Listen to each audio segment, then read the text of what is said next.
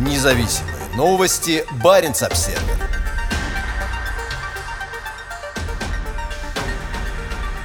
Из-за ледовой блокады арктические поселки могут оказаться без необходимых припасов. Из-за раннего появления льда на Севморпути суда не могут доставить несколько тысяч тонн грузов в населенные пункты на побережье Российской Арктики. В том числе оборудование ждет плавучая атомная электростанция в Певеке.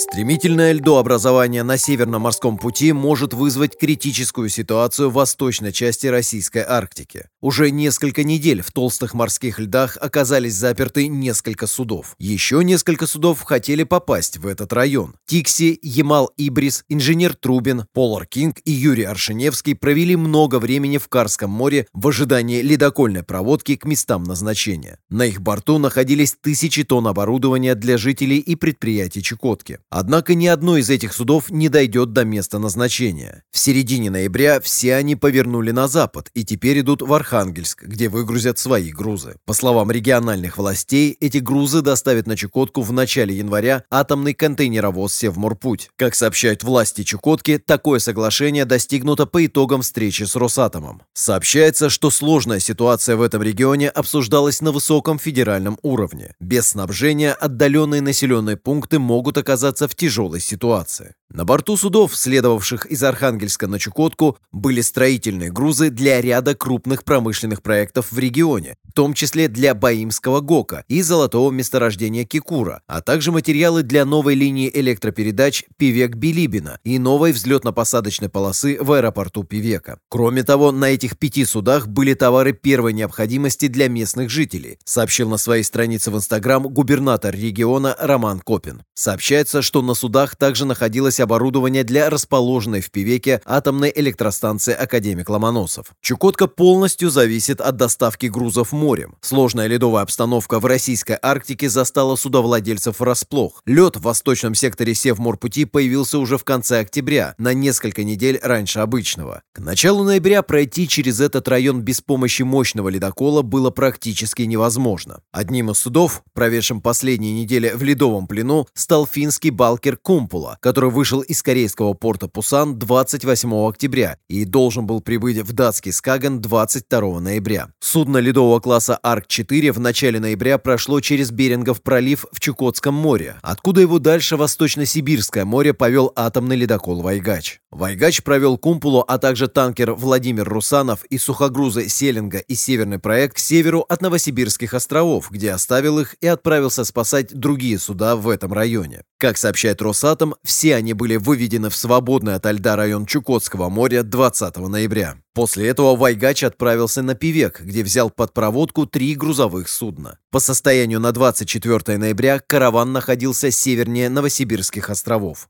Тем временем Кумполе и трем другим судам придется провести в кромешной темноте полярной ночи еще несколько дней, прежде чем их спасут. Владелец судна, компания ESL Shipping, не ответила на запрос о комментарии к статье. По данным Росатома, в начале декабря на помощь придет атомный ледокол «50 лет Победы», а вскоре к работе в регионе будет готова и новая Арктика. Сейчас в регионе работают три ледокола Росатома. Пока Вайгач выводит суда из Восточно-Сибирского моря, Таймыр ломает лед в Енисейском заливе, а Ямал – в Обской губе. Кроме того, в Чукотском море работает дизельный ледокол «Новороссийск». Независимые новости. Барин обседный.